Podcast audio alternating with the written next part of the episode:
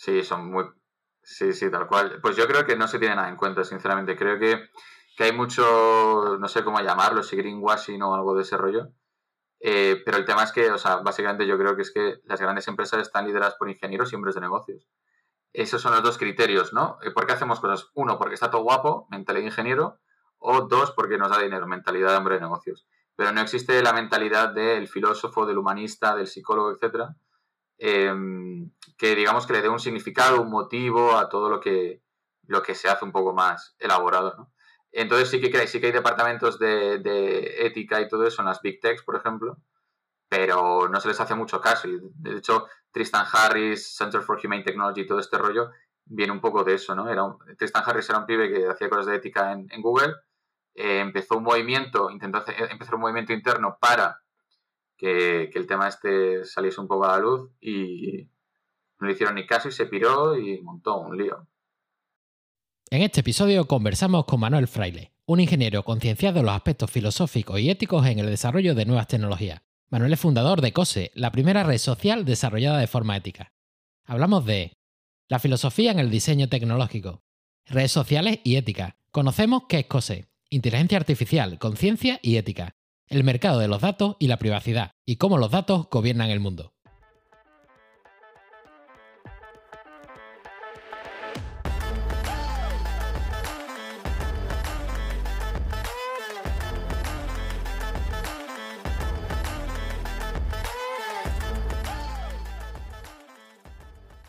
Soy Chema Oliva y somos Outliers, un podcast donde descubrimos cómo se transforma la buena ciencia en innovación.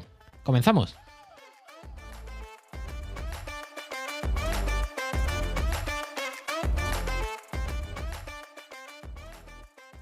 Claro, es que bueno, yo es que yo es que tengo un mix de cosas un poco raro. En plan, yo eh, estudié ingeniería electrónica industrial y automática en la, en la Carlos III.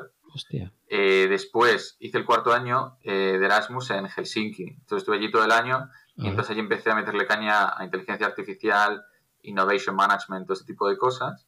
Y después volví y tuve como un año, como un poco de gap, porque tenía dos asignaturas de la carrera, tenía el TFG y como que no tenía, tenía mucho tiempo libre, ¿no? Vienes de Erasmus con la mentalidad de todos los días tienes mil cosas que hacer y entonces como que necesitaba tal.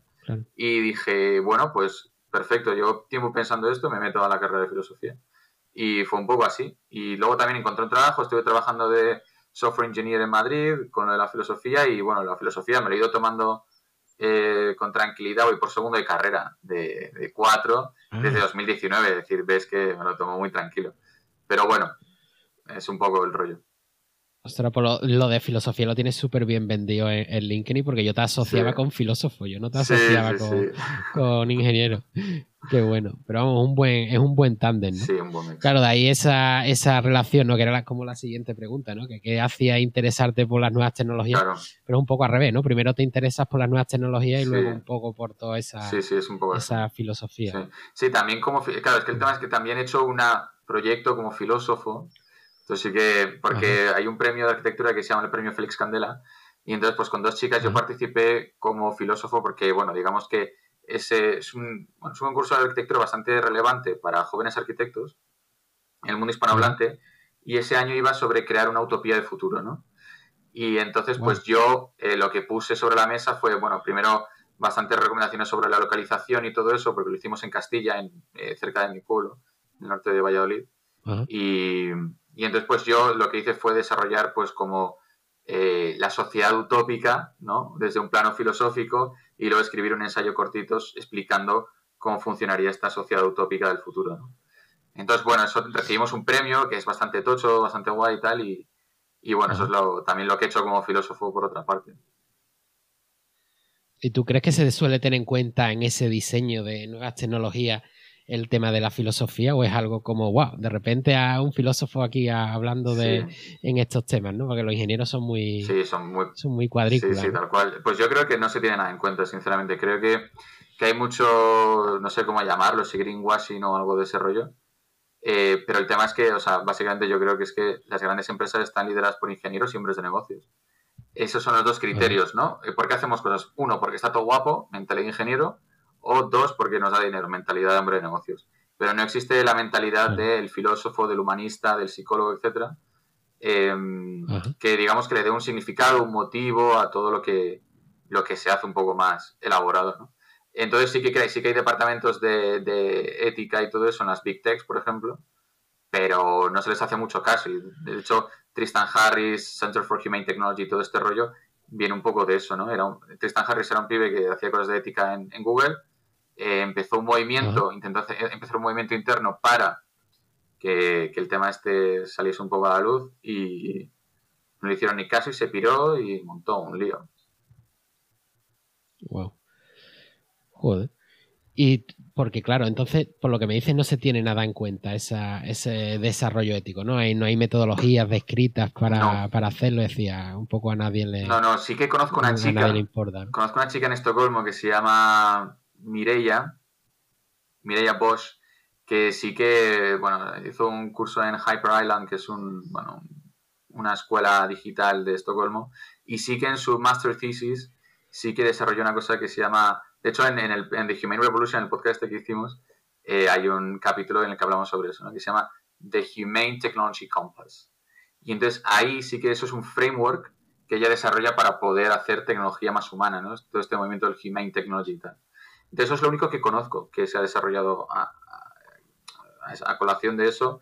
Y luego todo un poco, pues, eh, todos estos, hay, lo más importante es The Humane, The Center for Humane Technology, que es fundado por Tristan Harris, ¿no? este chico de, de Google, eh, y ahí sí que pues es como una organización sin ánimo de lucro que busca apoyar a investigadores, eh, tecnólogos, emprendedores, etcétera, etcétera, para que creen tecnología más responsable y más tal, ¿no? Entonces, y luego hay otras asociaciones, All Tech is Human es otra, y hay un poco movimientos a, este respecto, ¿no? Pero, pero digamos que no hay nada establecido ahora mismo a nivel management y tal, en plan, las escuelas de negocio no se estudia esto. Esto son cosas muy outlier, podemos decir, ¿eh? Es, curioso que siempre se, haga así rollo sin ánimo de lucro y, demás, cuando realmente podría incluso tener un lucro, ¿no? El diferenciarse haciendo cosas más, éticas, más sostenibles y, más ahora, ¿no? Con todo esto el tema de la inteligencia artificial, que parece que todo tiene que ser perfecto. Y creo que se va, llegará el momento cuando sea toda esa perfección que busquemos un poco como humanos, ¿no? Es decir, estamos aquí de, de tecnología, vamos a meter errores de vez en cuando, vamos a humanizar eh, esto, ¿no? Que tienen los humanos que, decir. O todo el tema también luego de, los egos, me imagino, ¿no? Con todo el tema de, inteligencia artificial y todo el rollo. Claro, claro. Si no se mete ahí esa, esa ética. Claro, sí, sí, tal cual. La verdad. Es un tema muy... Es que eh, al final es ese, ¿no? Es lo, es lo que digo un poco, que como vivimos en un mundo que está dirigido por, ingenieros y por hombres de negocios, al final es que el resto de, a nombre de negocios o a un ingeniero, las variables humanas, psicológicas, filosóficas, te puede contar lo que quiera, pero le dan igual.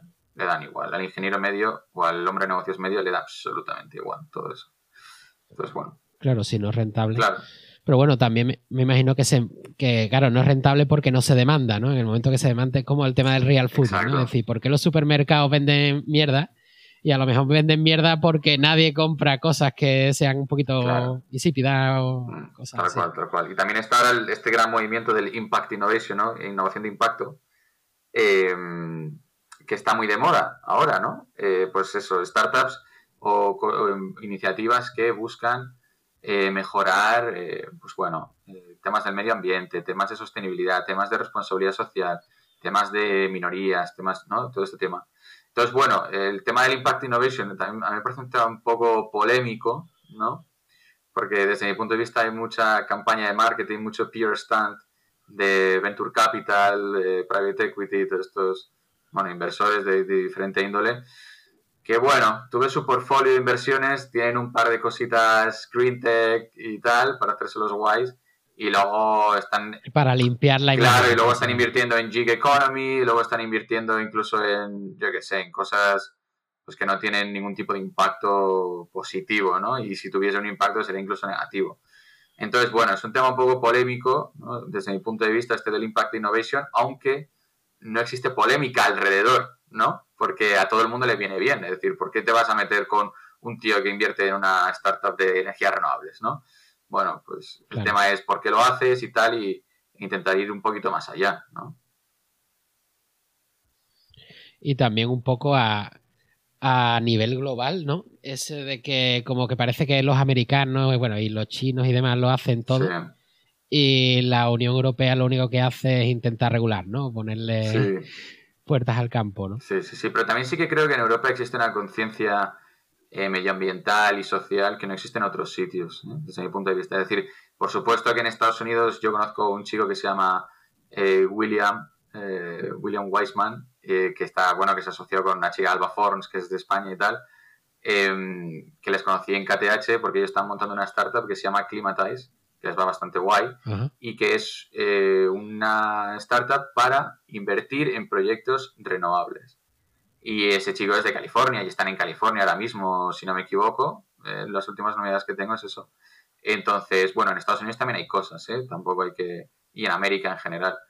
Eh, pero yo sí que creo que la conciencia que hay en Europa de, todo este tema del cambio climático y tal está un poco más asumida por todo el mundo, yo creo, ¿no? Es decir, el cambio climático, si eres un negacionista del cambio climático, es como que, ¿de qué vas, no? Eh, yo creo que en otros sitios del mundo, por el contacto yo que he tenido, por supuesto, ¿eh? Yo creo que no, no es tan tocho como aquí, yo creo. También un poco en, ese sentido lo de que decías del KTH sueco y demás. Suecia es como, creo que suele ser un poco pionera, ¿no? En esos aspectos más de volver a tener, es decir, se, se miran muy de tú a tú con los americanos. Los americanos que son, que son un poco más outliers, como que se miran también un poco el rollo de Suecia.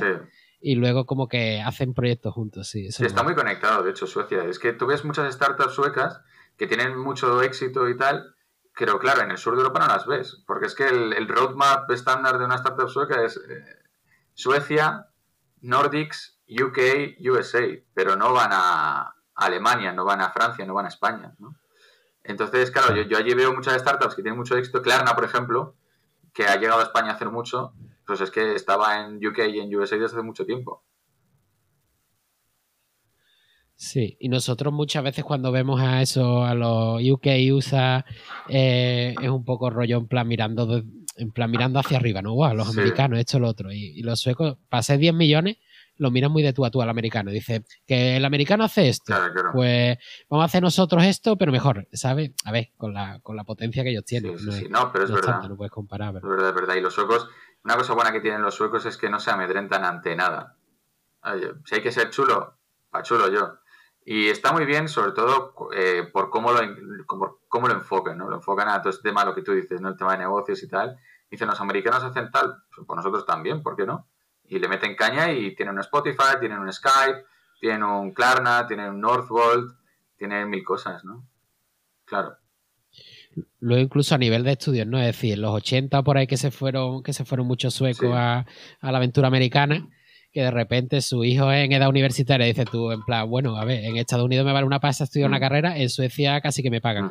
Se vienen para Suecia, estudian allí, dan su aporte y luego se vuelven un poco a América o están un poco entre ambos. Sí, sí, sí. Sí, de hecho, cuando tú ves, por ejemplo, los grandes eh, eh, científicos del mundo de computer science, de la informática y tal, del principio de la informática, muchos, muchos, muchos son nórdicos. El que inventó C++ que es el lenguaje de programación por excelencia de que cambió el mundo tal y como lo conocemos, las cosas como son, es danés. El que inventó el kernel de Linux, es decir, en lo que se basa todos los sistemas operativos Linux, Ubuntu, todos estos, es un tío de Finlandia, Linus Torvalds, que es un tío que, estudió en la Universidad de Helsinki, donde estuve yo, ¿no? Allí, allí en su momento. Entonces, eh, y así hay muchos, hay muchos. Cuando te pones a investigar, descubres muchos, muchos, muchos nórdicos eh, naturalizados o nacionalizados americanos, porque a un momento de su carrera fueron a Estados Unidos después de haberse convertido en unos mega cracks, ¿no? Entonces también yo creo que Estados Unidos es que ha absorbido mucho, mucho, o sea, bueno, ya, he sabido, ¿no? Durante la Segunda Guerra Mundial y todas estas cuestiones, la cantidad de científicos que se fueron a Estados Unidos, europeos, eh, pero es que siguió durante el siglo XX y siguió y siguió y siguió. Qué bueno. Y tú estás trabajando también en, temas de tecnológicos, ¿no? Que es el proyecto este que traes entre manos de COSE. ¿Se dice COSE? COSE, COSE, sí, sí. Sí, pues estoy ahora en eso. Estoy también, a lo mejor, eh, bueno, me uno a otra startup y tal para también trabajar allí de cosas de inteligencia artificial y tal. Estamos mirando un poco. Pero bueno, lo, principal que se puede contar y tal, yo creo que a día de hoy es eh, un poco eso, ¿no? El tema de COSE, el red social, la primera eh, red social diseñada éticamente del mundo y que estamos centrados en tema de artículos, blogs, newsletters y todas estas cuestiones. Creemos que falta un poco esa parte, ¿Ya está disponible? ¿Ya puede entrar gente a...? Todavía no, todavía no. Estamos eh, terminando las últimas cosillas, pero la tengo yo en mi móvil ahora mismo, la llevo usando un par de semanas y está increíble. Entonces, un poco la cosa sería pues seguirnos en LinkedIn y tal, y LinkedIn, Instagram, TikTok y, allí pues anunciaremos el release. Ya luego pasamos, ¿cómo, se llama? Tal cual, ¿no? Se busca el LinkedIn o lo que sea, cosa, ¿no? Luego ponemos el enlace de todas maneras en... Vale. Y de, desarrolla un poco eso más, me, llama mucho la atención. ¿Cómo, ¿Cómo, habéis elaborado eso? ¿A qué, quiere decir, que se, primero, ¿qué se puede encontrar la gente cuando esté disponible? Pues lo que se Cuando acceda a cosas. Pues es em, el concepto, un poco el concepto de YouTube. Es decir, en YouTube tú tienes un creador de contenido que tiene un canal que hace vídeos. Pues en Cose tú tienes un creador de contenido que tiene una comunidad que escribe artículos. Entonces lo que te puedes encontrar es, eso, ¿no? Pues gente que escribe sobre cosas que, sobre tecnología, sobre micro relatos, eh, incluso cosas experimentales, eh, eh, tecnología, impact, impact innovation, diferentes cuestiones, ¿no? también, claro, un poco al final José es una plataforma abierta para que el que quiera monte una comunidad y escriba artículos sobre lo que sea. Entonces, el COSE no tiene un poco de límite en ese aspecto, ¿no? Es decir, la gente que venga es la que, la que hará COSE, la que hará lo que sea COSE, en cierto modo, ¿no? ¿Y cómo se controla eso para, digamos, que sea éticamente responsable? ¿No, digamos, no tenéis algoritmos o, cómo funciona? Claro, pues lo primero es el diseño. Es decir, eh, una de las cosas, uno de los problemas que vimos con las redes sociales en general que dicen, no, nosotros somos muy responsables y somos tal y cual, es que al final tú ves que su diseño es exactamente lo mismo que Twitter, lo mismo que Instagram, exactamente el mismo diseño, pero ellos te prometen que ellos son buena gente y que te tienes que fiar de ellos. Entonces nosotros le dimos una vuelta a eso y dijimos, vale, nosotros vamos a desarrollar una red social que por diseño, que por diseño sea ética. Por ejemplo, eh, tú sabes el feed, ¿no? Esto, eso es un, un, bucle infinito. Entonces, una de las grandes, una de las grandes cosas que genera adicción y que genera esa ¿no? cascada de problemas que vienen después de, ansiedad, depresión, etcétera, etcétera, son estos bucles infinitos que hay en las redes sociales. Bueno, pues nosotros, en COSE no existen los bucles infinitos. Está diseñado de una manera que ese tipo de cosas no existen. Nuestro objetivo en COSE es que tú te metas eh, media horita al día, algo por el estilo, y que encuentres el contenido que te interesa del tirón. En vez de ponerte mil cosas para que estés ahí atrapado una hora, dos horas, tres horas, cuatro horas, ¿no? Entonces es como menos tiempo, pero alta calidad, ¿no? En vez de mucho y malo, poco y bueno. También luego la, contrapartida, ¿no? Un poco, ¿no? Si no lo gamificas un poco, si no lo haces levemente adictivo, pues a lo mejor no la gente no se fija en entrar. Tiene que ser un poco del. Claro, tienes que encontrar un punto de equilibrio, desde luego, Chema, la verdad que sí. Eh, y es un poco en lo que trabajamos, ¿no? Desde luego creo que hay cosas que son muy claras, como el tema de los bucles infinitos, eh, que es muy straightforward, que eso es, pues, lo que es. Pero sí que, bueno, pues luego eh, creo que el diseño de la plataforma es bastante especial en el sentido de que no se parece a nada que, no se parece a ninguna red social que tenga a día de hoy. Nuestras experiencias, toda la gente que lo ha ido probando estos últimos meses, etcétera, etcétera, a todo el mundo dice que le mola más y, lo ha, interactuado más y mejor que, en otras plataformas. Entonces, bueno, es un poco eso, más que, em, ¿cómo decirlo? ¿no? Estar obsesionado con que la gente entre y esté ahí mucho y tal, es como estar obsesionado con crear una experiencia que sea positiva, ¿no? Es decir, cuando tú puedes como crear dos razones para entrar en una red social o en un tipo de plataforma de estas. Primero, por que estás adicto, en plan, estás todo el día con el móvil ahí, ¿no? Lo tienes aquí encima de la mesa y estás todo el día desbloqueándolo ahí y metiéndote, que, que te metes en modo automático, que es que a mí me pasa con Instagram o tal, que te metes y no te das cuenta. Pues puedes hacerlo por ese lado o puedes ir por otro lado. Y el lado por el que queremos ir, que es este, es pues porque tienes una, una experiencia positiva. Y entonces te metes y dices, ah, vale, me, me apetece meterme, me voy a meter, ¿no? En vez de este TOC compulsivo que, te generan las redes, me generan a mí, vamos. Yo ha llegado un momento ya que me he quitado las en el móvil las notificaciones. Sobre todo Instagram y eso es verdad que me meto a, ratos o, cuando subo algo del podcast, que tampoco le he hecho mucha cuenta. Pero LinkedIn es súper super adicto. Y ya llega un momento que me quité todas las notificaciones. Porque mira.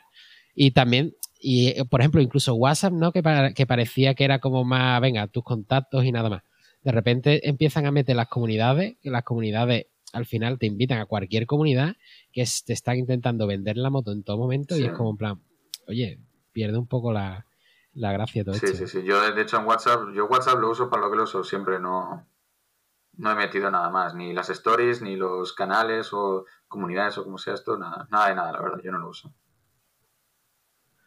Y, y empezaría entonces cosas, quiero decir, la idea es, o me imagino que luego irá pivotando un Hmm. poco, ¿no? La idea es primero contenido escrito, ¿no? Sí, Que parece que se está recuperando un poco, ¿no? Está todo el tema este de las newsletters, ahora otra vez un poco reviviendo, ¿no? claro, claro, es por eso un poco, ¿no? Porque vemos que, que dentro del mundo de las redes sociales el nicho que se ha quedado bastante atrás es el nicho de, del contenido escrito un poco más largo, ¿no? Es decir, existen plataformas como Medium, como Substack, etcétera, pero no acaban de tener el componente creador, el componente social, etcétera, etcétera, ¿no? Le faltan muchas cosas para que se les pueda llamar redes sociales o, o algo similar, ¿no? Más como YouTube, ¿no? YouTube no vas a decir que YouTube es un...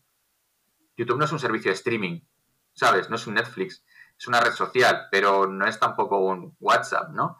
Entonces, esto es la diferencia en, en inglés, pues es social network, que sería más Instagram o todo eso, o social media, ¿no? Que sería más YouTube. Entonces, nosotros pues queremos ser un social media de los textos escritos porque eso, vemos que se han quedado un poco atrás, eh, los periódicos siguen teniendo mucha relevancia, etcétera, etcétera, pero hay un comeback un poco de todo el contenido, digamos, original de escritores independientes, de gente que escribe cosas, en artículos, blogs, newsletters y tal, ¿no? Que es muy moda. Pero claro, yo recibo las newsletters en el email y se me pierden ahí y no las leo al final. Claro. Eso también pasa, a mí me pasa mucho, creo que es lo que más ans- ansiedad me genera de, del tema de las redes sociales, que digo yo, venga, incluso en TikTok. Eh, sigo a gente que en un momento dado parece que me van a explicar algo que me llama la atención o que me gusta, sea, ¿sabes? Que puedo aprender. Pero luego te entra la ansiedad porque o no lo retienes o le das a guardar y es imposible acordarte luego, con- me saturo de información que en principio eh, es útil o es la que quiero, sí. pe- pe- no es gatitos, ¿no? Pero al revés, casi que me agobia más, ¿no? Que si fueran gatitos me daría igual no Claro. acordarme, pero, pero con información que quiero, eso, textos largos y demás, como se me, se me vuela la cabeza. sí, sí. Me genera muchísima ansiedad. Más que el hecho de las notificaciones, el hecho de, la, de esa cantidad de información. Sí, sí, desde luego, la verdad. Y tú crees que, cl- claro, porque también al ser escrito y demás, ¿no? ¿Tenéis en cuenta ese aprendizaje? Ese, quiero decir, a- no solo que la gente a lo mejor se entretenga, ¿no? Como puede ser una, una red social o, o una. Red de contenidos y demás, sino un poco también que ese aporte extra, ¿no? Que tú te vayas después de entrar en COSE con, con haber dicho, ya he aprendido algo, ¿no? Eh, soy mejor que cuando entré. Sí. desde luego. Es decir, eh, al final, eh, o sea, nosotros, para nosotros lo, importante, eh, porque los algoritmos a día de hoy son muy primitivos y son muy simples, ¿no? Porque lo importante es que funcione y funciona guay de momento, pero el camino hacia el que queremos ir es el camino de darle al, al usuario control sobre los algoritmos, sobre lo que se le recomienda, etcétera, ¿no? Eh, entonces, por eso tenemos como dos inputs en COSE, ¿no? Vas a recibir el input de cosas eh, que te van a gustar a ti, ¿vale? Y luego un input de cosas que creemos que te van a, desafiar un poco, ¿no? Que no son las cosas que lees comúnmente o que son, ¿no? Pues tu, burbuja de intereses. Entonces, un poco el camino hacia el que queremos ir, ¿no? Y, y luego también es importante, claro, porque, digamos, a día de hoy sí que hay una manera de que tú puedas eh, manipular el algoritmo para que te enseñe lo que tú quieres, pero es un poco complicado. Es decir, yo, por ejemplo, en TikTok, TikTok lo uso solo para aprender, practicar mi francés y mi sueco. ¿Vale? Entonces, ¿qué es lo que pasa? Cuando veo un, un, un reel en español o en inglés, le tengo que pasar corriendo, porque si no, me va a empezar a sacar muchos en inglés, muchos en español, tal, y entonces ya pierdo la utilidad que para mí tiene TikTok, ¿no? Entonces, tiene que haber una manera más user-friendly, ¿no? De decir, oye, mira, pues quiero que me recomiendes cosas de este tal o este cual, ¿no? En vez de, no sé, tener que pelear con un algoritmo, ¿no? Que está ahí para, para manipularte al final, porque, oye, si no me dejas... eh, o sea, si yo no puedo tener el control sobre el algoritmo, es porque el algoritmo quiere tener el control sobre mí. Entonces, nosotros lo que queremos es darle a la gente, decir, vale, te damos, este, te damos este algoritmo, te vamos a dar tres o cuatro opciones para que puedas moverlo hacia un lado hacia el otro, para que tú digas, oye, pues quiero que me siga sacando más contenido de tecnología o más contenido de tal o de cual, ¿no? Em, pero, pero claro, al final depende de la persona. Es que el- tampoco queremos nosotros decirle a la gente lo que tiene que leer o consumir, ¿no? Entonces, bajo ese principio, eh, buscamos más la transparencia que el... No, bueno, nosotros somos unos cracks y nosotros sabemos cómo diseñar el algoritmo perfecto. Bueno, no. Eh, lo vemos más un poco, te vamos a dar la herramienta para que tú vivas tu experiencia en COSE como, como la disfrutes más. A lo mejor te interesa el fútbol y a lo mejor te interesa la filosofía. Pues bueno, cada uno su cosa. Qué bueno. Pero pinta súper guay, ¿no? con lo que la idea final que me he quedado, no sé si es exactamente lo que quería transmitir. Es que realmente puedas una, una, una, red en la que tú puedas controlar tu propio algoritmo, digamos. Mm. Sí, sí, desde luego. Es decir, nosotros también, por ejemplo, tenemos, estamos desarrollando un, eh, un, digamos, editor de texto que va a tener ayuda de inteligencia artificial y tal para poder escribir, ¿no? Eso también creo que va a hacer mucho más accesible a todo el mundo que tenga ideas poder escribir artículos. Pero claro, es muy importante para nosotros también, eh, digamos, marcar.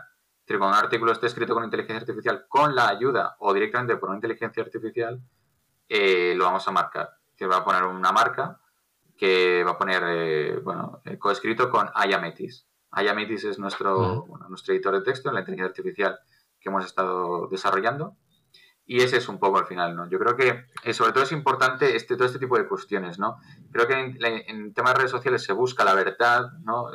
se busca la, perfección, no es que esta red social es una mierda porque yo voy a hacer algo que es perfecto y tal. Yo creo que lo más importante es sobre todo ser transparente con la gente y, y, darle a la gente las herramientas, verdaderamente, ¿no? Que eso es lo que las grandes redes sociales no quieren hacer, no quieren darte las herramientas para que tú eh, vivas tu experiencia a tu lío porque te tienen que vender anuncios. Y ese es otro tema de cose, que nosotros no vendemos anuncios, no vamos a, seguir ese modelo de negocio. Y se puede, eh, tiene que chocar la cabeza, no sé si la pregunta es demasiado tal, ¿se puede realmente tener una red social a día de hoy sin vender esos anuncios, esas cosas de tercero?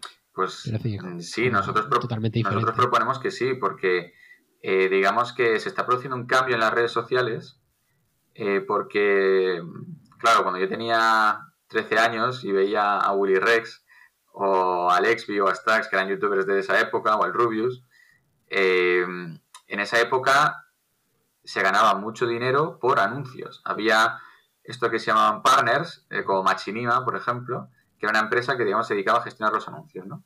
Y entonces iban a estos youtubers y le decían, oye, yo te gestiono los anuncios y te pago tanto por, por visita, tal, por clic, tal. Y ganaban un pastón. Pero lo que sucede es que con el paso de los años, los, creadores de YouTube, por ejemplo, y otras plataformas ganan menos y menos y menos y menos y menos y menos y menos y menos por anuncios. Por eso Twitch se está comiendo a YouTube. Se está llamando a todo el mundo, porque ya por anuncios en YouTube no ganas nada, ¿no? Y entonces, ¿qué es lo que está ocurriendo? Que eso ha provocado un cambio muy cada vez más acelerado en el modelo de negocio. el modelo de negocio está cambiando de ser un modelo de negocio basado en anuncios, lo que sería la ad economy, a un modelo de negocio basado en la creator economy. Es decir, todas estas cosas que ocurren alrededor de los creadores. Herramientas para los creadores, para gestionar sus, contenidos tal. Eh, colaboraciones con marcas, esto es fundamental. Eh, diferentes eh, servicios también para las marcas, ¿no? Para poder gestionar, colaborar con creadores, etcétera, etcétera. Entonces, todo este mundo de la creator economy está en un estadio todavía muy primitivo, aunque genera muchísimo dinero y cada vez más dinero y cada vez más dinero y cada vez más dinero. Y entonces nosotros creemos que podemos ser los líderes de la creator economy, ¿no? Nuestra forma de verlo es, eh, es irnos un poco por allí, dejar atrás todo este tema de los anuncios, de tal y de cual. Claro. También es verdad que como consumidor quiero decir, tener ese arte, ¿no? Para transmitir un contenido que la gente va a disfrutar o va a consumir. Y a, la vez que le intentas vender algo, mm. sin que parezca que te están vendiendo la moto, pero que quede muy claro, ¿sabes? Sin intentar tomarle el pelo a la gente. Yo creo que eso es lo que más fastidia. ¿Sabes? A la gente no le importa tanto que le esté intentando vender algo, sino que el hecho de que lo estés tomando por tonto, ¿sabes? Claro, tal cual. Si al, final es eso, repito otra vez un poco el mismo tema, ¿no? Es el tema de la transparencia. Eso para mí es lo, lo fundamental, porque eh, sobre todo en una relación de un creador con su audiencia, para poder crear esta relación de confianza, hace falta ser transparente y ser tal. Entiendo yo, es decir, supongo que habrá ciertas comunidades, habrá ciertos, ciertos creadores que, bueno, no sé, a lo mejor vacilan a, su, a, su, a sus seguidores más o menos, pero, pero en general, y también por eso es más efectivo este tipo de, de publicidad, esta forma de anunciarse, esta forma de llegar a la gente, ¿no? A través de los creadores, porque porque es una forma mucho más transparente. Es decir, no es un anuncio random que te pone en la tele o un anuncio por la cara que te pone en YouTube que no sabes ni de dónde viene ni a dónde va, sino es una persona con la que tú has creado un vínculo emocional que te cuenta, oye, tal, pues me mola esto, ¿no? Y luego también los creadores eh, de contenido muchas veces son, son muy filtro, en el sentido de que esto lo comentan mucho cuando hablas con ellos tal, que ellos no aceptan cualquier cosa. Es decir, hay muchísimos, muchísimos, muchísimos youtubers. que si pierdes la reputación, eso es lo bueno, ¿no? Que es, más libre en el sentido de que si pierdes tu reputación has muerto. Entonces hazlo, hazlo bien. Claro, claro, claro. Hay muchísimos youtubers que están en contra de anunciar y streamers que están en contra de anunciar casas de apuestas y casinos online y todo eso. ¿Por qué? Bueno, pues porque saben que la gente les va a dar, les va a dar cera, ¿no? Entonces, bueno, pues creo que también es una manera de, de llegar a la gente que es mucho más transparente y mucho más guay, yo creo, la verdad. Claro. Hombre, también te digo, si hay tanto control en el que puedes perderlo todo por el hecho de no decir exactamente lo que tienes que decir, ¿no? Igual que decías al principio lo del greenwashing y demás, ¿no? Que nos volvamos un poco como el libro 1984, ¿no? En plan, oye, si te sales del marco, lo más mínimo, has muerto, ¿sabes? Sí, sí, sí. Sí, pero luego hay gente que rompe el molde. Es decir, tú, tú ves al Chocas y es eh, todo lo contrario a políticamente correcto y todo esto, ¿no? Podría ser, o sea, si tú te vas siete años atrás y te dice alguien que alguien como el Chocas va a tener el éxito que ha tenido, se van a reír de ti. Porque como un tío que habla así, que es tan agresivo y tal, eh, la realidad es que ahí está. El otro día vi un vídeo de YouTube que se ha comprado una casa de dos millones de euros, ¿no? O sea que, que, sí, que bueno. El tema de las redes un poco es eso, que es un poco... Es, es difícil eh, saber por dónde va el tema, ¿no? Porque hay, hay, un, hay un punto de equilibrio entre personalidad, y no pasarte de la raya. Entonces, eh, los puntos esos puntos de equilibrio se mueven bastante. Yo creo que es un poco difícil predecir eh, por, dónde va, por dónde va a ir el tema, ¿no? Sí, pero también es verdad que cada vez está habiendo más presiones ¿no? gubernamentales por el tema de, esa transparencia. ¿no? Mm. Europa creo que va muy al frente de eso o siempre regulando, ¿no? Pero Estados Unidos también o es solo Europa la que, oye, tenemos que ser transparentes por ley, ¿no? Digamos. Sí, yo creo que está más en Europa, es decir, también estos temas legales no los controlo mucho, la verdad. Pero sí que creo que es más Europa el que, el que va por ahí metiéndole caña a eso. Y también en España, creo que en, España en particular, creo que son están muy obsesionados con regular mucho este tema. De los, bueno, toda la polémica con los eh, youtubers que se fueron a Andorra, ¿no? Eh, toda la más media y todo esto que estuvieron ahí eh, pues, acosándoles prácticamente durante tres semanas o un mes o lo que fuese. Pues bueno. Sí, por eso si socialmente caes porque hay interés de alguien o algo, o lo que sea, de que caigan, ¿no? Es decir, la, transparencia es tan transparente que en un momento dado también puedes jugar En, intereses, ¿no? Tú estás desarrollando cosas entonces en, en, Suecia, ¿no? Es decir, si en un momento dado, eh, digo por tirar un poquito las piedras, ¿no? Esa comparativa que siempre hacemos entre España y otros países si, si aquello va para adelante, para arriba, para arriba, para arriba, en un futuro, cuando seáis el Netflix de, la comunicación escrita o como sea, ¿no? El nombre que aparecerá será que se ha desarrollado en, Suecia, ¿no? Es decir. Claro, a ver, y yo también, sinceramente, desde mi punto de vista, COSE será siempre. Tendrá un CEO español, pero, pero COSE será siempre una startup sueca y una empresa sueca. Porque al final son ellos los que me han dado la oportunidad. es, triste decirlo, pero claro, es que yo me voy al KTH, que es una universidad top eh, Europa, sobre todo en temas de computer science, es muy, muy importante. Eh, me pagan el máster, el máster me sale gratis, pago cero euros por el máster. Y luego entro en la incubadora de KTH Innovation, gratis, todo gratis, y me apoyan y están a muerte conmigo y tal y cual. Entonces, quien ha hecho el esfuerzo para que COSE exista es Suecia, no es España. Y eso en España habría sido imposible, pero 100% imposible. Esa, era la siguiente pregunta, era en plan, ¿qué hubiera pasado en España? En España no, yo creo que no, no hubiese podido ocurrir, es imposible. Nadie, nadie hubiese creído en algo así. Y no solo es que crean los suecos, es que toda la gente de la incubadora, que todavía seguimos en contacto, por supuesto, y tal, están a muerte con nosotros. Es que eso me, me reconforta mucho, la verdad, porque siempre hay dudas en el camino, ¿no? Y tal, pero pero la verdad que creen en mí, creen en el equipo que tenemos, creen en todos nosotros y en, el proyecto. O sea que, o sea que bueno, será sueca siempre. Es muy interesante. Es muy interesante y eso, yo creo que el, que no haya vivido o haya estado un tiempo por allí por Suecia, creo que es difícil de, entenderlo, pero que muchas veces para esos suecos vale más en el business plan el hecho de que puedas aportar, ¿no? como pensar un paso más allá que en el hecho de la, de la rentabilidad para, para, crecer, ¿no? En plan, oye, eh, estamos haciendo algo bueno, y eso vamos a intentar de la medida que sea que pueda ser rentable en un momento dado, pero lo importante es que sea algo bueno. Claro, sí, sí. Yo creo que los suecos, sobre todo es gente que tiene muy poco miedo a pensar en grande. Es en España, yo creo, creo que España está cambiando y creo que mi generación eh, ves proyectos como Nude Project y, cosas por el estilo que son una pasada. Y sí que creo que en España a lo mejor está surgiendo ya una generación, una primera generación de emprendedores que son tan cracks como los suecos, como los ingleses, como los franceses, etcétera, el problema es que eh, todavía no está llegando eh, el tema de inversores, eh, nos falta mucho, mucho, mucho, mucho para llegar. Nos falta mucho ecosistema, ¿no? Porque estoy hablando de una generación que está intentando. Los inversores españoles están todavía en el ladrillo. Claro, claro. Entonces, inversores, falta comunidad, falta política, ¿no? Los políticos, esto de. Da igual partido político, ¿eh? Pero los políticos, esto de la innovación y la tecnología, no saben ni lo que es, les pilla lejos. Lo que les importa es es greenwashing. Claro, claro, claro. Entonces, eh, creo que en Suecia eh, es que lo han montado, es que los suecos eh, son unos cracks en esto, es verdad. tuvieron claro que para tener una economía que funcionase, hay que el sector económico es el que tira el carro. Y, le metieron todo lo que podía meterle al sector, al sector tecnológico.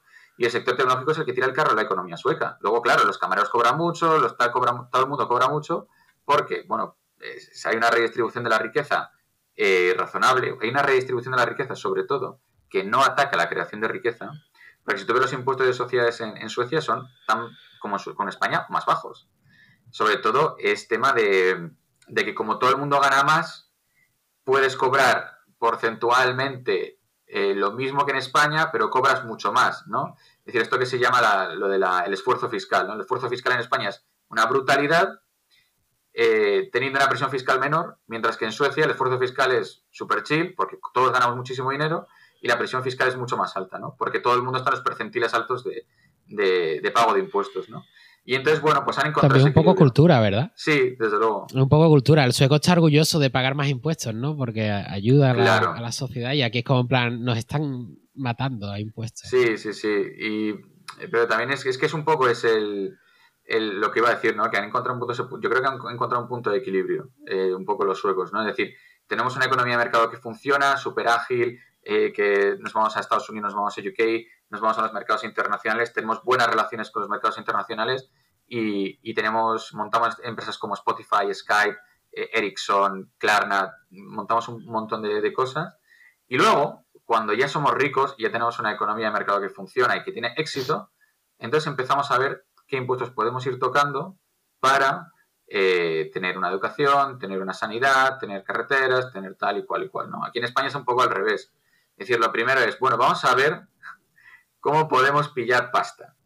Y luego ya lo demás vamos viendo. Y entonces, pues, ¿qué es lo que ocurre? Pues que eh, hay una diferencia de, generación de riqueza entre Suecia y España brutal, ¿no? Aunque yo creo que está cambiando. Yo creo que hay gente que sí que ya piensa un poco diferente, pero, pero queda mucho, queda mucho. Aquí es muy blanco-negro, ¿no? En plan, o público o privado. O, exacto. Sí, exacto, tal cual, Chema. Y además creo que hay como una, como una batalla, ¿no? Entre lo público y lo privado. Porque en Suecia es más colaborativo, en el sentido de que lo público colabora mucho con lo privado y, existe, ¿sabes? Y lo privado no son, pues, un, un, tío, que habrá también, supongo, pero en general no es un tío que quiere pillar y es colega de no sé quién y entonces le dan este dinero porque tal.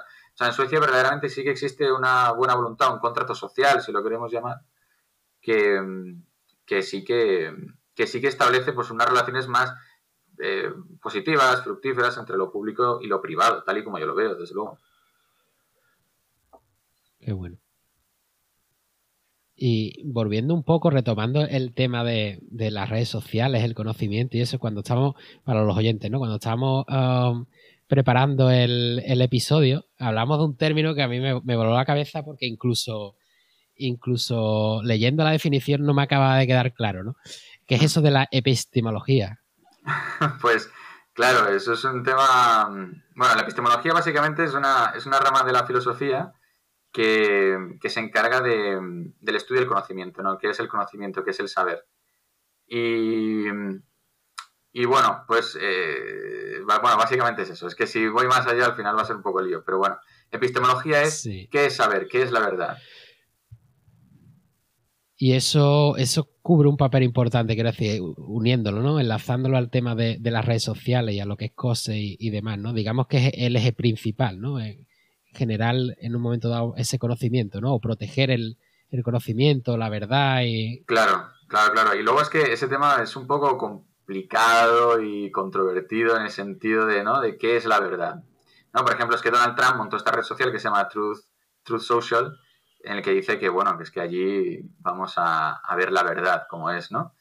Entonces, em, no sé, yo creo que, que, es un tema complejo, ¿no? Es decir, nosotros en COSE no queremos como mostrar la verdad, no queremos contarle la verdad a la gente o decir, yo soy muy listo, entonces la verdad es esta, ¿no? Eh, tal y como nosotros lo vemos, eh, yo creo que es más eso, una cuestión de ser transparente, ¿no? Desde luego que existen las, la, verdad científica, es, es, es, lo que es, ¿no? Bueno, esto, eh, bajo el criterio de falsabilidad que decía Popper, ¿no? De que, de que el conocimiento científico es aquel que es susceptible de ser falsado, ¿no? De, de, ser demostrado falso. Porque lo que, por ejemplo, si yo te digo, si Dios, existe Dios, no lo puedes ni falsar ni, comprobar, con lo cual eso no es conocimiento, eso es fe, eso es lo que tú quieras que sea, ¿no?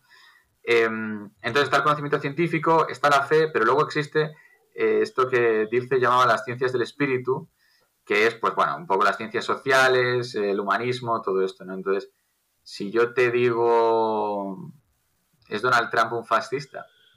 ¿Qué es el amor? ¿Cuál es el objetivo de la vida? Eh, ¿Qué es la felicidad? ¿Existe una verdad absoluta sobre eso? ¿Existe una verdad científica matematizable sobre eso? Bueno, pues ahí es donde se pone un poco más complicado el tema, ¿no? Así que. Claro, digamos que cada, que cada uno tiene su verdad, ¿no? Es decir, me ha gustado eso que has dicho, ¿no? Que ustedes, digamos, protegéis la transparencia para que cada uno pueda defender de manera transparente la, su verdad, ¿no? Su propia verdad. Claro, sí, o su perspectiva de las cosas, ¿no? Es decir, yo creo que al final eh, Mira, es que me parece un caso muy guay. Eh, había un, terraplanista que la gente se rió mucho de ello, ¿eh? eh un, pues un, tipo que era terraplanista y entonces montó un avión de alguna manera para demostrar que iba a subir súper alto y entonces iba a ver que la Tierra era plana y lo iba a demostrar a todo el mundo. Entonces el avión, pues lo montó de aquella manera, pasó algo y se estrelló y se mató, ¿no? Y, en realidad, eh, e, eso es el espíritu científico. Es decir, es decir, todo el mundo dice que la Tierra es plana de que la Tierra es redonda, perdón. Entonces yo digo que la Tierra es plana, porque no sé qué, no sé cuánto está. Voy a demostrarlo, voy a investigarlo, ¿no? Entonces a mí, más que gracioso, me parece, joder, este es un científico, ¿eh? ¿no? que, es capaz de, poner en duda el conocimiento que asume todo el mundo y de intentar eh, y de jugarse la vida hasta perderla para, para demostrarse lo que piensas verdad o no. Entonces, bueno, yo creo que existe como muchas, no sé, sobre estas cuestiones de la verdad, de lo que es cierto y tal, creo que existe no sé, creo que no, existe un debate sano en general, ¿no? Y un, debate un poco Incluso la propia ciencia, ¿eh? Te, sale, te sale del, del canon. Claro. Y, uff. Claro, entonces yo creo que tiene que haber, eh, no sé, tenemos que intentar construir socialmente un debate un poco más, un poco más sosegado y un poco más tolerante, ¿no? Con, con el que dice, pues yo creo que no, ¿vale? Entonces dime, ¿por qué no? Claro, es que luego el tema es que está, la mayoría de los que dicen, yo creo que no, dicen, pues yo me cago en tus muertos, pues no sé qué, no sé cuánto está, ¿no? En vez de decir, pues yo creo que no, por tal y cual y cual, ¿no? Eh, pero habrá que promocionar eso, que haya gente que diga, oye, pues yo creo que no. Y pienso que es por esto y por tal, ¿no? Y así es como lo veo yo, vamos. Claro. Y, pero ¿de, quién crees tú que es esa responsabilidad en la ética, por ejemplo, en redes sociales, ¿no? Quiero decir, muchas veces, en plan, es el propio usuario, mm. los, gobiernos, ¿no? La empresa que tiene que estar comprometida con no sé qué. Claro. En fin. Pues mira, la perspectiva que tenemos en COSE sobre esto es muy clara. Es decir, nosotros eh, operamos en, eh, vamos a abrir las, ahora las apps y lo vamos a abrir a, todo el mundo, ¿no? Entonces es un tema complicado, porque claro, tú que aplicas tus propias, tus propios principios éticos eh, o aplicas la ley del sitio, ¿no? Porque claro, en Suecia o en España, con todo lo que podamos criticar o que podamos mejorar, etcétera, sí que existe libertades de libertad de expresión, etcétera, etcétera. Pero claro, si a mí mañana me dice Xi Jinping que, tengo que, censurar a quién, o a tal, o el presidente, o Putin, o yo que sé quién, eh, le vas a, vas a seguir siguiendo las leyes del sitio. Entonces es un tema complejo, pero nuestra perspectiva es que los 10 países que estén en las listas, o sea, en el World Democracy Index y en, el, y en, los, rankings de libertad de expresión, etcétera, los 10 países que estén en el top, nosotros eh, sí que vamos pues, a seguir sus legislaciones y etcétera, etcétera, ¿no? Los países que estén fuera de ese top 10, nosotros eh, nos remitiremos a las leyes internacionales de la ONU y de, y de los derechos y las declaraciones de los derechos humanos y todo eso, ¿no? Y es así de simple. Es decir, nosotros no queremos, por ejemplo, como proponen otras plataformas, como Twitter o X o como quieras llamar ahora, que mm, pretenden implantar su propio esquema de libertad de expresión, nosotros creemos que eso se debate en los parlamentos. ¿no? no voy a yo venir y decir, no, pues ahora los límites de la ética y de la libertad de expresión son estos porque lo digo yo. Eh, yo creo que eso se tiene que debatir en los parlamentos y que la gente tiene que votar a la gente que, a sus representantes que debatan sobre esta cuestión y que establezcan esos límites. Y nosotros nos tenemos que adscribir a esos límites dentro de pues, los, los países que tengan los estándares democráticos suficientes, por supuesto. ¿no? Entonces, un poco la forma, la forma en la que lo vemos. Y tendréis entonces dentro de COSE, ah, dirá, será protagonista en un momento dado la inteligencia artificial para abrir bloque nuevo de preguntas. Vamos a de inteligencia artificial. Eh, sí, sí, yo creo que sí, porque es decir, la perspectiva que tenemos nosotros de la inteligencia artificial es que sea un complemento eh, a COSE, en el sentido de que de que, por ejemplo, vas a poder crear contenido en Cose que, que lo hayas co-creado con una inteligencia artificial que estamos desarrollando, ¿no? Pues que sea como un poco GitHub Copilot, que te ayuda a escribir código, pues nosotros una inteligencia artificial que la llamamos Ayametis, que sea para poder escribir artículos, ¿no? Eh, claro, nosotros queremos hacer de esa manera mucho más accesible escribir artículos a gente que tenga ideas geniales y todo eso, pero que a lo mejor escribir se le hace un poco bola, ¿no? ¿Cuál es la contrapartida de eso? Que entonces todo el contenido de COSE va a ser por inteligencia artificial, ¿no? Entonces, para nosotros es importante la transparencia. Entonces, marcar los artículos que estén escritos o coescritos con Ayametis. De tal manera que el usuario sea el que le dé como el valor a una cosa u otra, ¿no? Hay gente que a lo mejor eh, lo que le importa es la calidad del artículo, le da igual si el creador lo ha escrito con una IA o no. Y hay otra gente que valora el contenido original, ¿no? El contenido más artesanal, más tal. Bueno, pues eh, lo vas a poder elegir. Y otra vez, creo que la cuestión es esta. Creo que lo importante es la transparencia. Al final, la inteligencia artificial es una herramienta y lo importante es que el usuario final o la gente sepa, sepa cómo se ha creado eso, ¿no? También eh, con todo el tema de inteligencia artificial, ¿no? Si la inteligencia artificial se nutre de datos previos y, todo el mundo empieza en Internet a, usar inteligencia artificial, que al final todo sea un refrito de un refrito de un refrito de un refrito. Claro, claro, claro. Entonces, también eh, está la cuestión esa, ¿no? De dónde está la originalidad del, del contenido, ¿no? Creo que en cuestiones audiovisuales todavía está muy lejos. Es decir, vemos inteligencias artificiales que hacen vídeos y animaciones y está muy bien. Pero para poderlo crear a escala, con un nivel de originalidad que pueda desafiar al ser humano, estamos muy lejos. En tema de cuestiones escritas, em, está ahí, ahí, no está tan lejos, no está tan lejos, pero sí que Claro, es decir, no, una inteligencia artificial no va a escribir como Delibes o como Gabriel García Márquez, ¿sabes? ¿Tú crees que estamos cerca o no tan cerca como...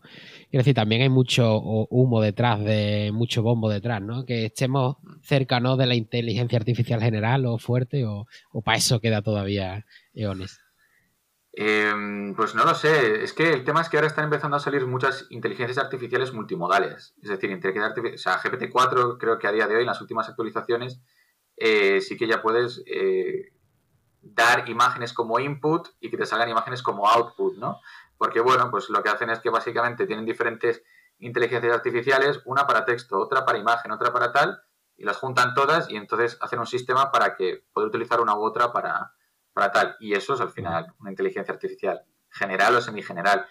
Entonces, eh, desde mi punto de vista, no estamos tan lejos de que una inteligencia artificial pueda hacer muchas tareas de una manera muy buena. Claro, eh, es que el tema de la inteligencia artificial general o el concepto puede llevarnos más allá, ¿no? Que es el tema de que sea una inteligencia humana o este tipo de cosas, ¿no? Eso ya es un debate un poco más largo, un poco más, eh, yo lo veo un poco más complejo, ¿no? Pero la cuestión de que una inteligencia artificial pueda hacer muchas tareas distintas, eso está ya llegando y, es que va a estar aquí dentro de nada, yo creo ya. Y como, como al final gira, ¿no? El, episodio de hoy gira sobre, sobre la, filosofía. Conciencia, inteligencia artificial y conciencia. Sí. ¿Qué me dices sobre eso? Pues es que yo tengo una visión un poco particular sobre esta cuestión, ¿no? Porque, porque el tema de la conciencia claro, hay escuelas dentro de la psicología académica que dicen que como la conciencia no se puede medir, la conciencia no existe. Es una invención nuestra, un misticismo, lo que sea. Entonces, creo que el debate a día de hoy sobre inteligencia artificial y conciencia está muy, está muy desenfocado, tal y como yo lo veo. Porque, claro, tenemos a ingenieros y a hombres de negocios debatiendo sobre lo que es la conciencia, cuando vemos que en la psicología académica se plantea incluso la cuestión de que no exista. Em, entonces, desde mi punto de vista, la pregunta adecuada no es ¿existe la conciencia o no? ¿Es una inteligencia artificial consciente o no? Creo que esa pregunta es algo que estará, está muy lejos en el tiempo, que no podremos contestar a lo mejor ni siquiera en este siglo, porque ni siquiera sabemos lo que es la conciencia. Y desde mi punto de vista, la pregunta adecuada es una pregunta cuya respuesta está muy, muy, muy cerca del punto en el que nos encontramos, que es, ¿cuándo una inteligencia artificial nos parece consciente a un número mayoritario de la gente? Porque en realidad ese es el punto de inflexión tal y como yo lo veo.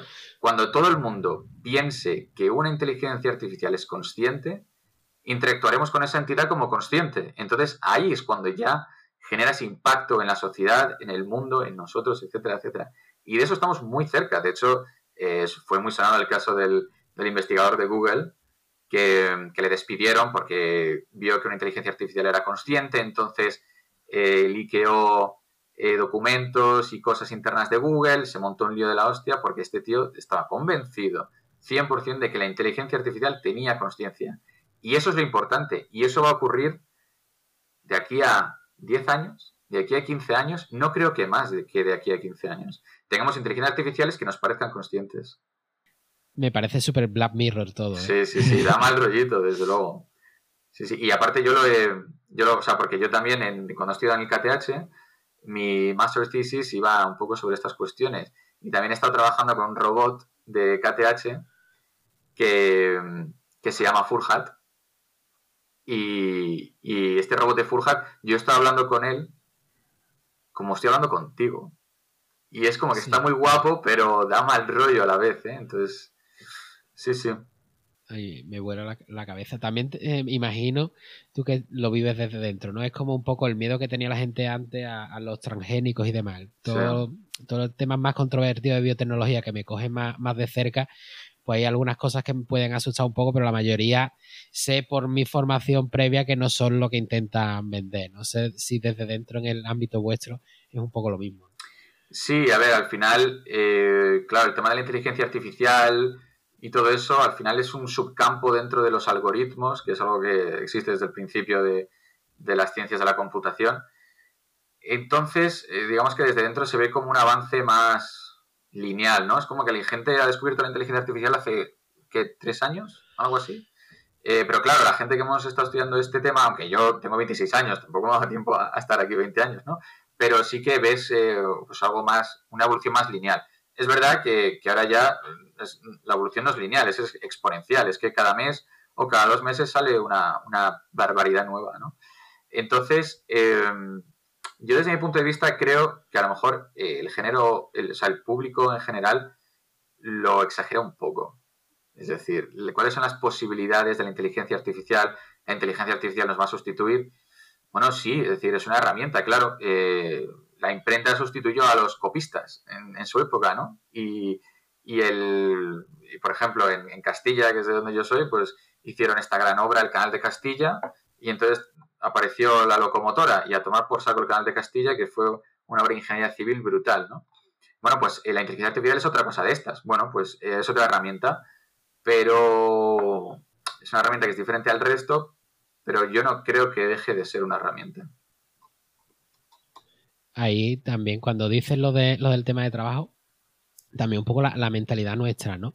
De, quiero decir, el, trabajamos porque necesitamos dinero para hacer otras cosas que queremos.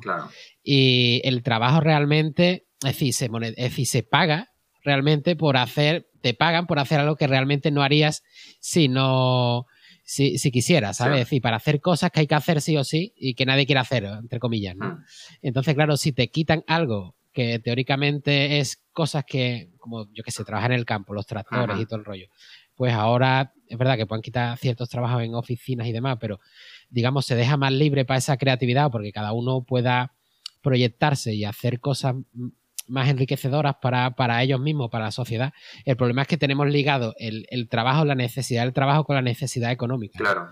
Que es un poco un reto que habrá que resolver a, futuro. Sí, sí, sí. Yo, a ese respecto, yo creo que hay, tenemos dos caminos posibles a día de hoy. Eh, podemos utilizar la inteligencia artificial para trabajar las mismas. perdón. Podemos utilizar la inteligencia artificial para dos cosas. Uno, para trabajar las mismas horas y ganar más dinero. O podemos utilizar la inteligencia artificial para trabajar menos horas y ganar el mismo dinero. Entonces ahí va a estar el debate un poco, ¿no? Eh, ¿Qué queremos? ¿Utilizar la inteligencia artificial para tener más tiempo libre, para vivir mejor, para tal? ¿O la queremos usar para seguir trabajando lo mismo que trabajamos y generar más dinero? Eh, un poco la cuestión la veo ahí yo, la verdad. Entonces, entonces bueno, no sé, yo, yo creo que al final hay, dos, hay dos, dos formas de verlo, dos, dos, caminos, y habrá que ver si, si queremos producir más eh, o queremos trabajar menos, ¿no? Al final es, es la, un poco la decisión que tenemos que tomar. Claro. Pero si ese tiempo que te quita de hacer cosas que no quieres hacer, te la hace una máquina o un claro. o lo que sea, pues no sé. En los más, por ejemplo, estaban muy a favor, ¿no? De la renta. Es que el tema es delicado, ¿no? El tema de la renta mínima y cosas así, ¿no? Sí, ¿sabes? Parece que la gente es vaga, ¿no? Que no quiere trabajar. En fin, son temas ya que se, que se complican. Pero claro, digamos que los trabajos de, cerebro que parecían que estaban a salvo todo este tiempo, que no eran de doblar el lomo, de repente llega algo que llama inteligencia artificial que pone en duda de que haga falta realmente ese que ese que está en la oficina haciendo X. Claro, y yo creo que también, eh, o sea, tiene sentido que la gente se sienta un poco acorralada, ¿no? Porque es decir, es como que se siente que la evolución natural de, los trabajos ha venido del sector primario al sector terciario, ¿no? El sector primario. Se automatiza el sector primario, entra en herramientas, vale, me voy al sector secundario. Se automatiza el, sector secundario, tal no sé qué, me voy al sector terciario. Y ahora se automatiza el sector terciario, ¿y ahora qué hacemos, no? Entonces entiendo que la gente eh, se sienta un poco acorralada en ese sentido, porque la pregunta es, o sea, no era tan simple como, bueno, pues si no puedo trabajar en la fábrica, pues estudio algo o, hago lo que sea para que mis hijos estudien y entonces que tenga una carrera y no sé qué tal. Ahora ya, ya no es tener una carrera ni no tener, no, está, no está muy claro, ¿no?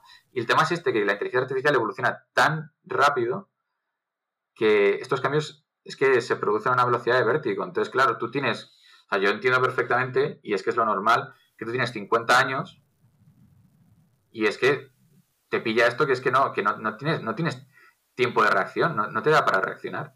Si es que si hay gente de 20 que no se entera de nada de esto de la inteligencia artificial, tú tienes 50, eres, yo qué sé, pues eres eh, albañil o eres ferretero o algo por el estilo, que es un trabajo que te ha funcionado genial toda la vida y que, y que súper honrado y súper guay, y dices, joder, yo es que yo no he hecho nada malo, y de repente es que me están comiendo y no sé qué hacer, no sé para dónde ir, ¿no?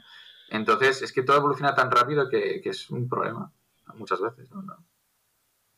Y ahí se me, se me ha volado un poco la, pregunta. Tenía uno súper al hilo y se me, ha ido. Menos mal que luego en la, en la edición se puede, se puede cortar un poquito. Tenía algo súper chulo preparado. Pero si nos movemos un poco, porque claro, con todo el tema de. Ah, ya, ya creo que entonces no lo quitaré. Eh, se está hablando mucho también de, con todo el tema de inteligencia artificial, que digamos que ofrezcan esos servicios a gente con poder adquisitivo bajo. Quiero decir, por ejemplo, el tema de la educación, es decir, gente que tenga bajo poder adquisitivo, países con bajo poder adquisitivo, eh, tengan que, digamos, usar mucho esa inteligencia artificial en escuelas, colegios y demás, o yo que sé, para aprender inglés, por ejemplo, como, como recurso en el colegio paralelo a la docencia reglada, digamos, las clases particulares, y, sitios poderosos, ¿no? Donde dicen que todo lo contrario, ¿no? Que se dejará de usar en el aprendizaje, ¿no? Se volverá al lápiz y a, la libreta y, olvidarse un poco, por lo menos, las fases de, desarrollo. Sí, no lo sé. Es que es un, debate muy, muy interesante. Em, y es que, a ver, a mí se me ocurre que esto puede tener incluso unas em, consecuencias negativas, en el sentido de que em, a lo mejor la gente pobre del mundo, que no se puede permitir libretas, libros, profesor particular, una clase, un aula, etcétera, etcétera, eh, a lo mejor esa gente pues tiene que recurrir a las inteligencias artificiales, ¿no? Para formarse, etcétera. con toda la cuestión que lleva sobre recogida de datos, etcétera, etcétera, ¿no? Vender tu, privacidad a cambio de eh, un profesor baratito de inteligencia artificial. Al final, las clases pudientes del mundo se van a seguir pudiendo permitir un profesor particular que sea un, un doctorado en no sé qué, que le da clase a mi hijo de no sé cuántos o no sé qué historias, tal, ¿no? Entonces, lo que al final no sé si esto va a agrandar las, la brecha social o la, va, o la va a reducir, ¿no? Porque por otra parte, la forma positiva de pensarlo, que también es cierto, es que puede darle acceso a, educación a mucha gente. A lo mejor hay gente, y no hay que irse a África, ¿eh? En España, pues gente, familias humildes, que a lo mejor eh, su hijo le cuesta un poco las mates o está un poco mal en mates y no se pueden permitir un profesor particular. Y claro, son gente humilde, tampoco le pueden dar al niño clases de, de ecuaciones de segundo grado y tal.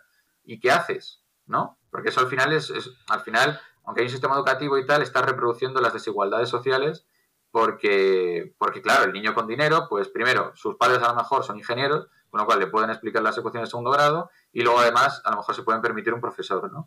Entonces, si hay una inteligencia artificial que es asequible para las, para las mayorías sociales, pues a lo mejor eso es también eh, algo que iguala a todos, ¿no?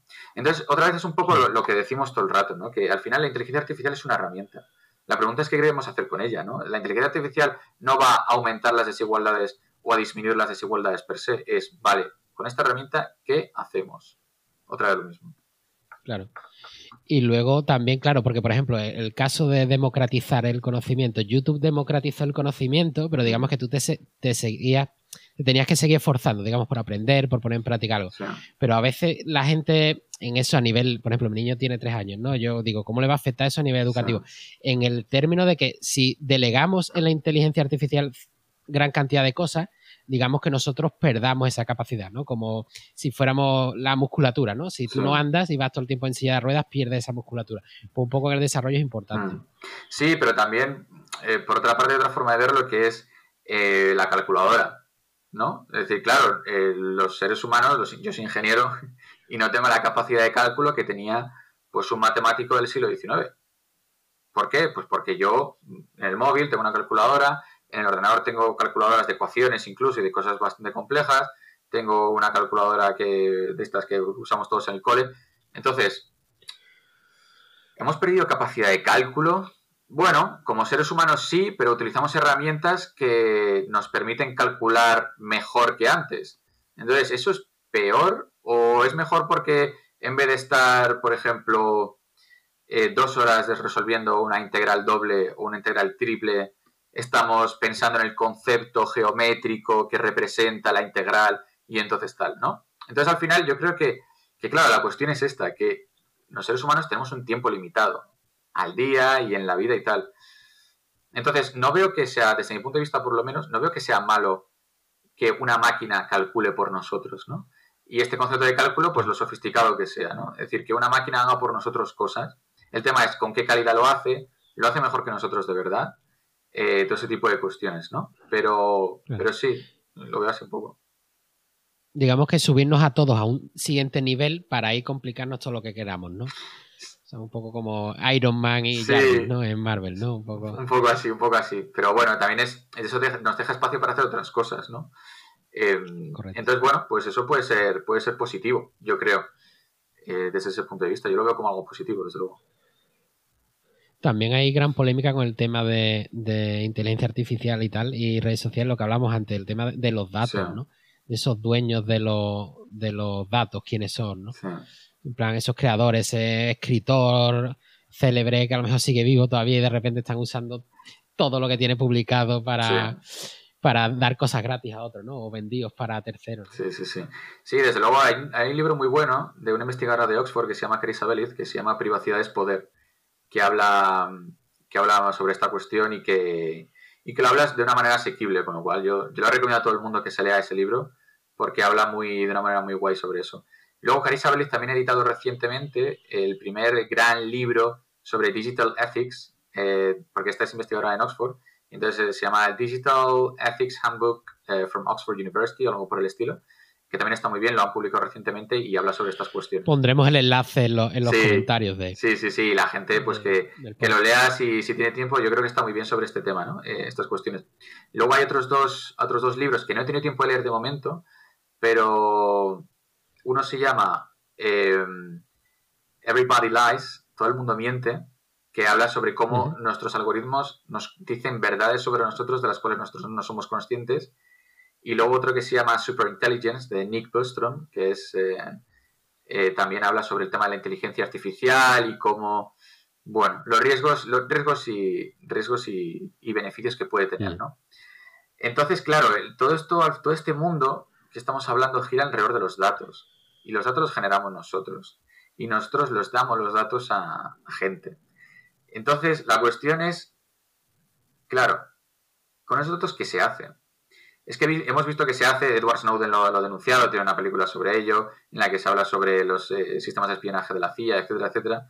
Eh, hemos visto el caso de Cambridge Analytica con Facebook, de cómo Facebook eh, vende nuestros datos a esta figura que son los data brokers, que luego se dedican a utilizar estos datos para vender servicios a, a gente, ¿no? desde políticos hasta grandes empresas.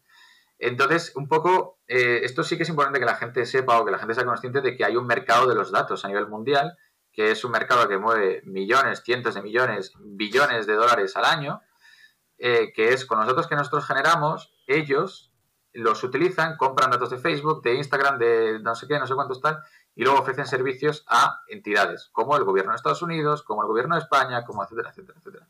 Entonces, claro, nosotros vivimos en democracias y todo está muy guay y todo el lío, pero eh, se habla mucho sobre esto, lo he visto en, bastantes libros, hablar sobre la cuestión, eh, establece un paralelismo cuando los nazis entraron en, Países Bajos. Países Bajos tenía un sistema de, de censo muy elaborado para la época y entonces todo el mundo estaba censado. ¿Qué pasó? Que claro, Países Bajos era un país eh, democrático, moderno, tranquilo, y entonces pues no pasaba nada, ¿no? Si yo no he hecho nada malo, ¿qué más da, ¿no? Que tengan mis datos. ¿Qué pasa? Entraron los nazis en Países Bajos y fue el país donde se cargaron a mayor porcentaje de los judíos. ¿Por qué? Porque todo el mundo estaba censado. Cuando llegan los malos y todos y los malos tienen todos los datos sobre nosotros, estamos en un peligro eh, brutal, ¿no?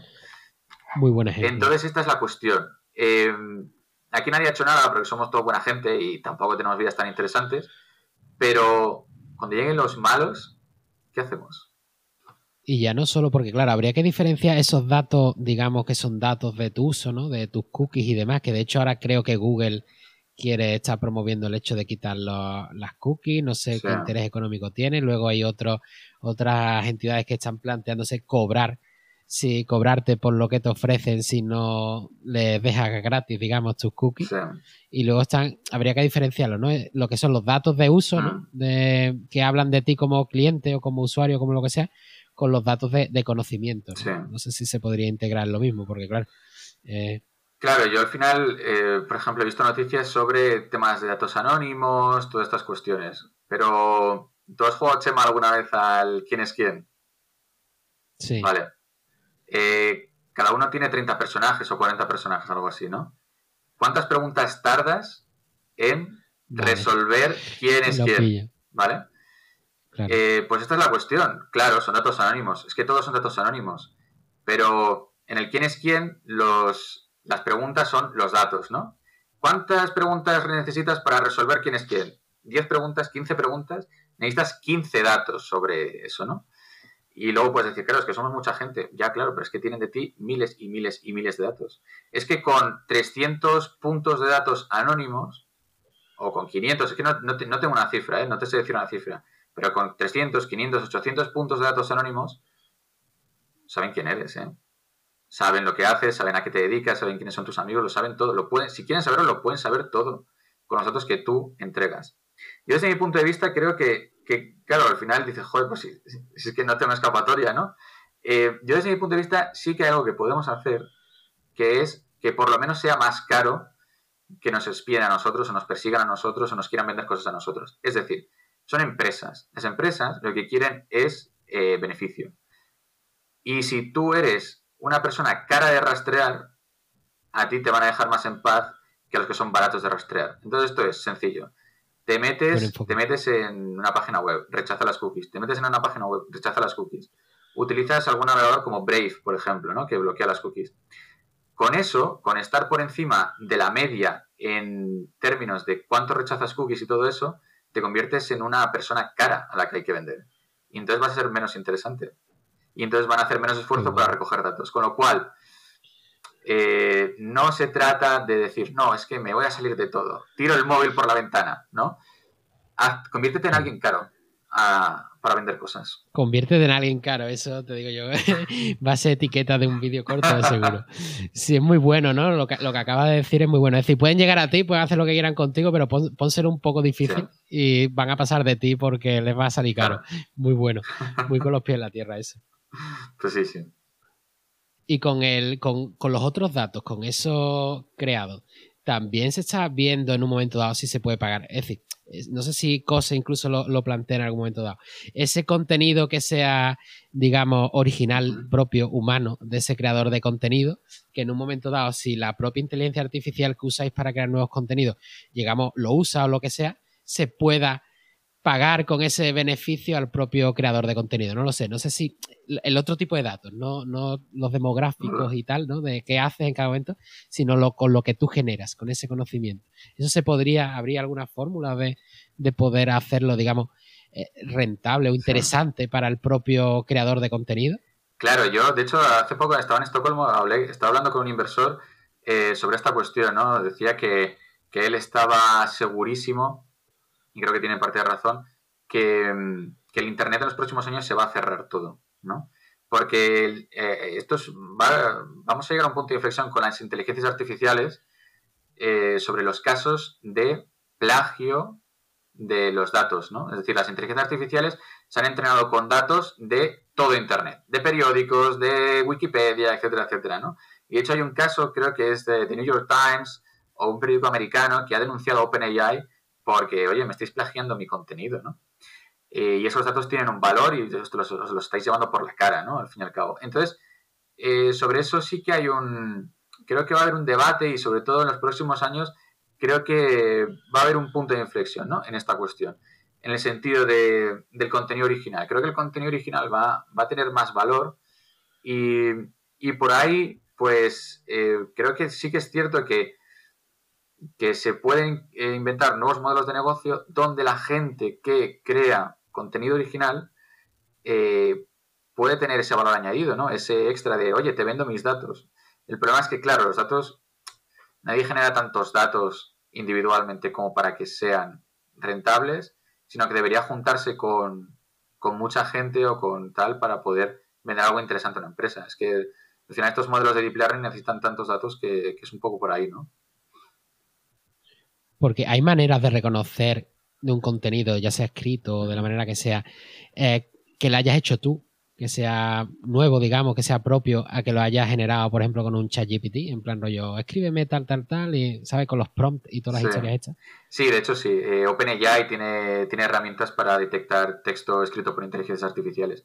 Y hay mucha investigación a ese respecto a día de hoy. O sea que, que sí, ese tema, digamos que claro, la, la generación de texto por IA avanza, y luego va un poquito por detrás la detección de texto por IA, ¿no?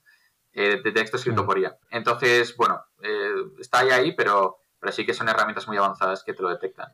Quiero decir, el estudiante universitario de turno que está preparando en 20 minutos el trabajo de la asignatura súper complicada y tal, ¿ese tiene todavía camino libre o, lo, lo, pueden, pillar?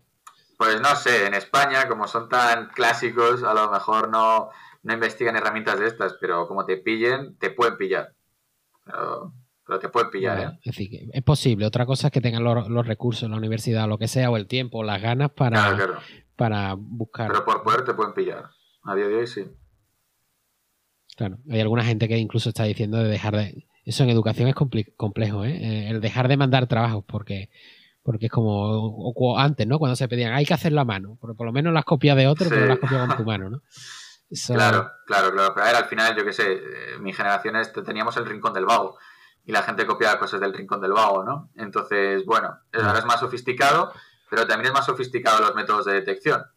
Porque claro, el rincón del vago, eh, cuando lo copiaba la gente, pues el profesor tenía que irse al rincón del vago y ver que era parecido no, tal, no sé qué. Esto directamente tú puedes poner, vale, me subes el trabajo de conocimiento del medio a este portal y el portal mismamente automáticamente lo va a pasar por un filtro y va a ver si, si es de, generado por inteligencia artificial o no. Entonces, bueno, una cosa por otra. Qué bueno. Los datos. De hecho, eh, retomando un poco lo de antes que estaba diciendo de los datos que pueden saber todo de ti, eh, de hecho, mm, otra vez Black Mirror, ¿no? Podrían saber incluso, porque dices tú, vale, no tengo nada que esconder, me da igual que lo sepan, pero es que uniendo datos pueden saber cosas de ti que tú mismo no sabes, ¿no? Claro. Como probabilidad de tener una patología grave de algo, ¿no? Cosas por el estilo, ¿no? Claro, claro. Es un poco... Chris habla mucho sobre esto en el libro de Privacidad es Poder. Habla sobre que, claro, cuando las aseguradoras tienen los datos sobre tu salud, sobre cosas que incluso tú no sabes, eh, vas a cobrar más. O, o sea, te, van a, te van a cobrar más las aseguradoras. Eh, ¿Eso es posible a día de hoy? Es decir, la, aseguradora puede legalmente decir, oye, mira, tengo tal información tuya que tú no me has dado además y te voy a cobrar más por esto, porque tienes riesgo de tal, porque... No lo sé, no sé hasta qué punto está regulado eso. Desde luego, a ver, sí que te suben, o sea, dependiendo de tu edad y tu historial médico, te suben, te suben el precio, ¿no? Eh, no sé hasta qué punto pueden. E-, ese concepto de historial médico se puede ir más allá. ¿no? Decía a futuro. Es decir, diagnóstico futuro. Ah, el, debate estaba hace unos años, de hecho, con todo el tema de, de, la genética y demás. Con, eso, ¿no? Con si podía hacer mapeo genético de todo el mundo, ¿no? Digamos, podría el seguro de turno, lo que sea, hacerte. Es un tema complicado, desde luego. Desde luego que. Y que habrá que regular de alguna manera, porque es que al final es eso, ¿no? Yo creo que el problema con todo ese tema de los datos es que la gente no tiene ningún control. O sea, no tenemos ninguna manera de tener ningún control. Entonces, ¿qué hacemos? ¿Entregarnos y asumir todo y ya está? Pues no sé. Mójate un poco, ¿quién cree? Porque vale, nos controlan, damos por hecho de que nos están controlando, pero ¿quién controlan? Es decir, ¿controlan los políticos o controlan las corporaciones que están por encima de toda esa política? Pues yo todo lo que he investigado sobre la economía de los datos y tal eh, son, o sea, el, digamos, en la economía de los datos, el, centro neurálgico, el core, el corazón de la, economía de los datos son los data brokers. Son empresas que nadie conoce, que no tienen nombre para el público en general. El único que, la única empresa que tiene nombre es Cambridge Analytica porque se hizo famosa por esa cuestión. Y es esa gente la que maneja la economía de los datos, ¿no? Porque son los que acumulan datos, compran datos de todo el mundo y luego ofrecen servicios pues a, cualquiera. Cualquiera, ¿no? El tema de Cambridge Analytica es muy sonado porque porque asesoraron al partido pro-Brexit y apoyaron el, Brexit en, Reino Unido, ¿no? Entonces se demostró que estas empresas tienen capacidad de influencia política y social en nuestro mundo. Y claro, esto es lo que nosotros sabemos, pero cuando investigas un poco y empiezas a, ir un poco más allá y tal, te das cuenta de que a partir de Cambridge Analytica no es que de repente estas empresas desapareciesen o el sector de los datos cambiase. No, no lo mismo o más, ¿no? Entonces va, por ahí un poco la cuestión, ¿no? Yo creo que los data brokers es lo, que tiene todo el mundo que conocer y que sepa que eso es el, corazón de, la economía de los datos, los data brokers. No he visto yo, eh, no se ven ofertas de eso en LinkedIn, ¿verdad? es un poco más complicado. Qué bueno. Eso, el, aquí no somos tan conscientes. Bueno, sí, nos dimos un poco cuenta con el tema de, del Brexit o las elecciones con Trump y demás, de lo de de Cambridge Analytica. Pero desde hace mucho más tiempo los suecos, por ejemplo, porque claro, nosotros no somos conscientes que, por ejemplo, los rusos suelen estar muy metidos en mover ciertas cosas más abajo, abajo nivel, por debajo de la alfombra. Pero los suecos, los finlandeses y demás que siempre han tenido el miedo a qué es lo siguiente que le van a hacer los, rusos, si, si son conscientes de esa manipulación, creo que hace mucho más tiempo que nosotros. Sí, de hecho Estonia, por ejemplo, es muy interesante porque como, bueno, a salir de la Unión, de la Unión Soviética, claro, tenían que montar un Estado moderno y, la manera que encontraron de hacerlo de una manera barata y asequible fue un Estado digital. ¿no? Entonces, uno de los estados digitales más avanzados del mundo. Y claro, Estonia tiene unos sistemas de ciberseguridad súper, súper, súper sofisticados. ¿no? Y de hecho, Rusia eh, ha hecho algún ciberataque en Estonia y, montó algún lío. ¿eh? Entonces, Estonia, por ejemplo, es un país muy interesante a este respecto para estudiar, yo creo. Oye, pues yo creo, llevamos ya grabando como una, una hora y veinte yo creo que ha quedado un episodio súper súper chulo. ¿Quieres añadir algo, algo más así de las cosas que estuviéramos comentando que, para cerrar el episodio? Bueno, muchas gracias, Cheva. No, de verdad, yo encantado, un placer. Eh, eh, yo creo que también es que nos habla muy a menudo como de este punto intermedio entre la filosofía y la tecnología. Y creo que también es importante hablar de eso, ¿no? Porque creo que falta un poquito de, un poquito de filosofía quizás, ¿no? En, en todas estas cuestiones tecnológicas y tal, porque al final la tecnología es la que modifica nuestro mundo, ¿no? Modifica nuestra manera de vivir y creo que tenemos que pensar un poquito más. Eh, Humanizarla, ¿no? Humanizar esa tecnología. Humanizar un poquito la tecnología. Más que nada porque al final van a ir por independiente, van a ir los humanos por un lado y, la tecnología por otro. Claro, claro. Pues muchas gracias. Nada, Chema, tío, un placer. Y hasta aquí llegamos en este episodio con Manuel Fraile. Hemos explorado fascinantes temas sobre ética y tecnología, reflexionando cómo el diseño tecnológico puede ser más humano y más responsable. Te animamos a que sigas explorando estos temas y a que te mantengas informado sobre cómo la tecnología impacta en nuestra sociedad. Te dejo en la descripción el enlace a la newsletter donde podrás encontrar toda la información adicional de este y de otros episodios. Si te ha gustado este episodio, no dudes en compartirlo con tus amigos y en dejarnos tus comentarios y sugerencias. Recuerda que puedes encontrar más episodios interesantes en nuestro podcast Somos Outlier. Suscríbete para no perderte ninguno de ellos.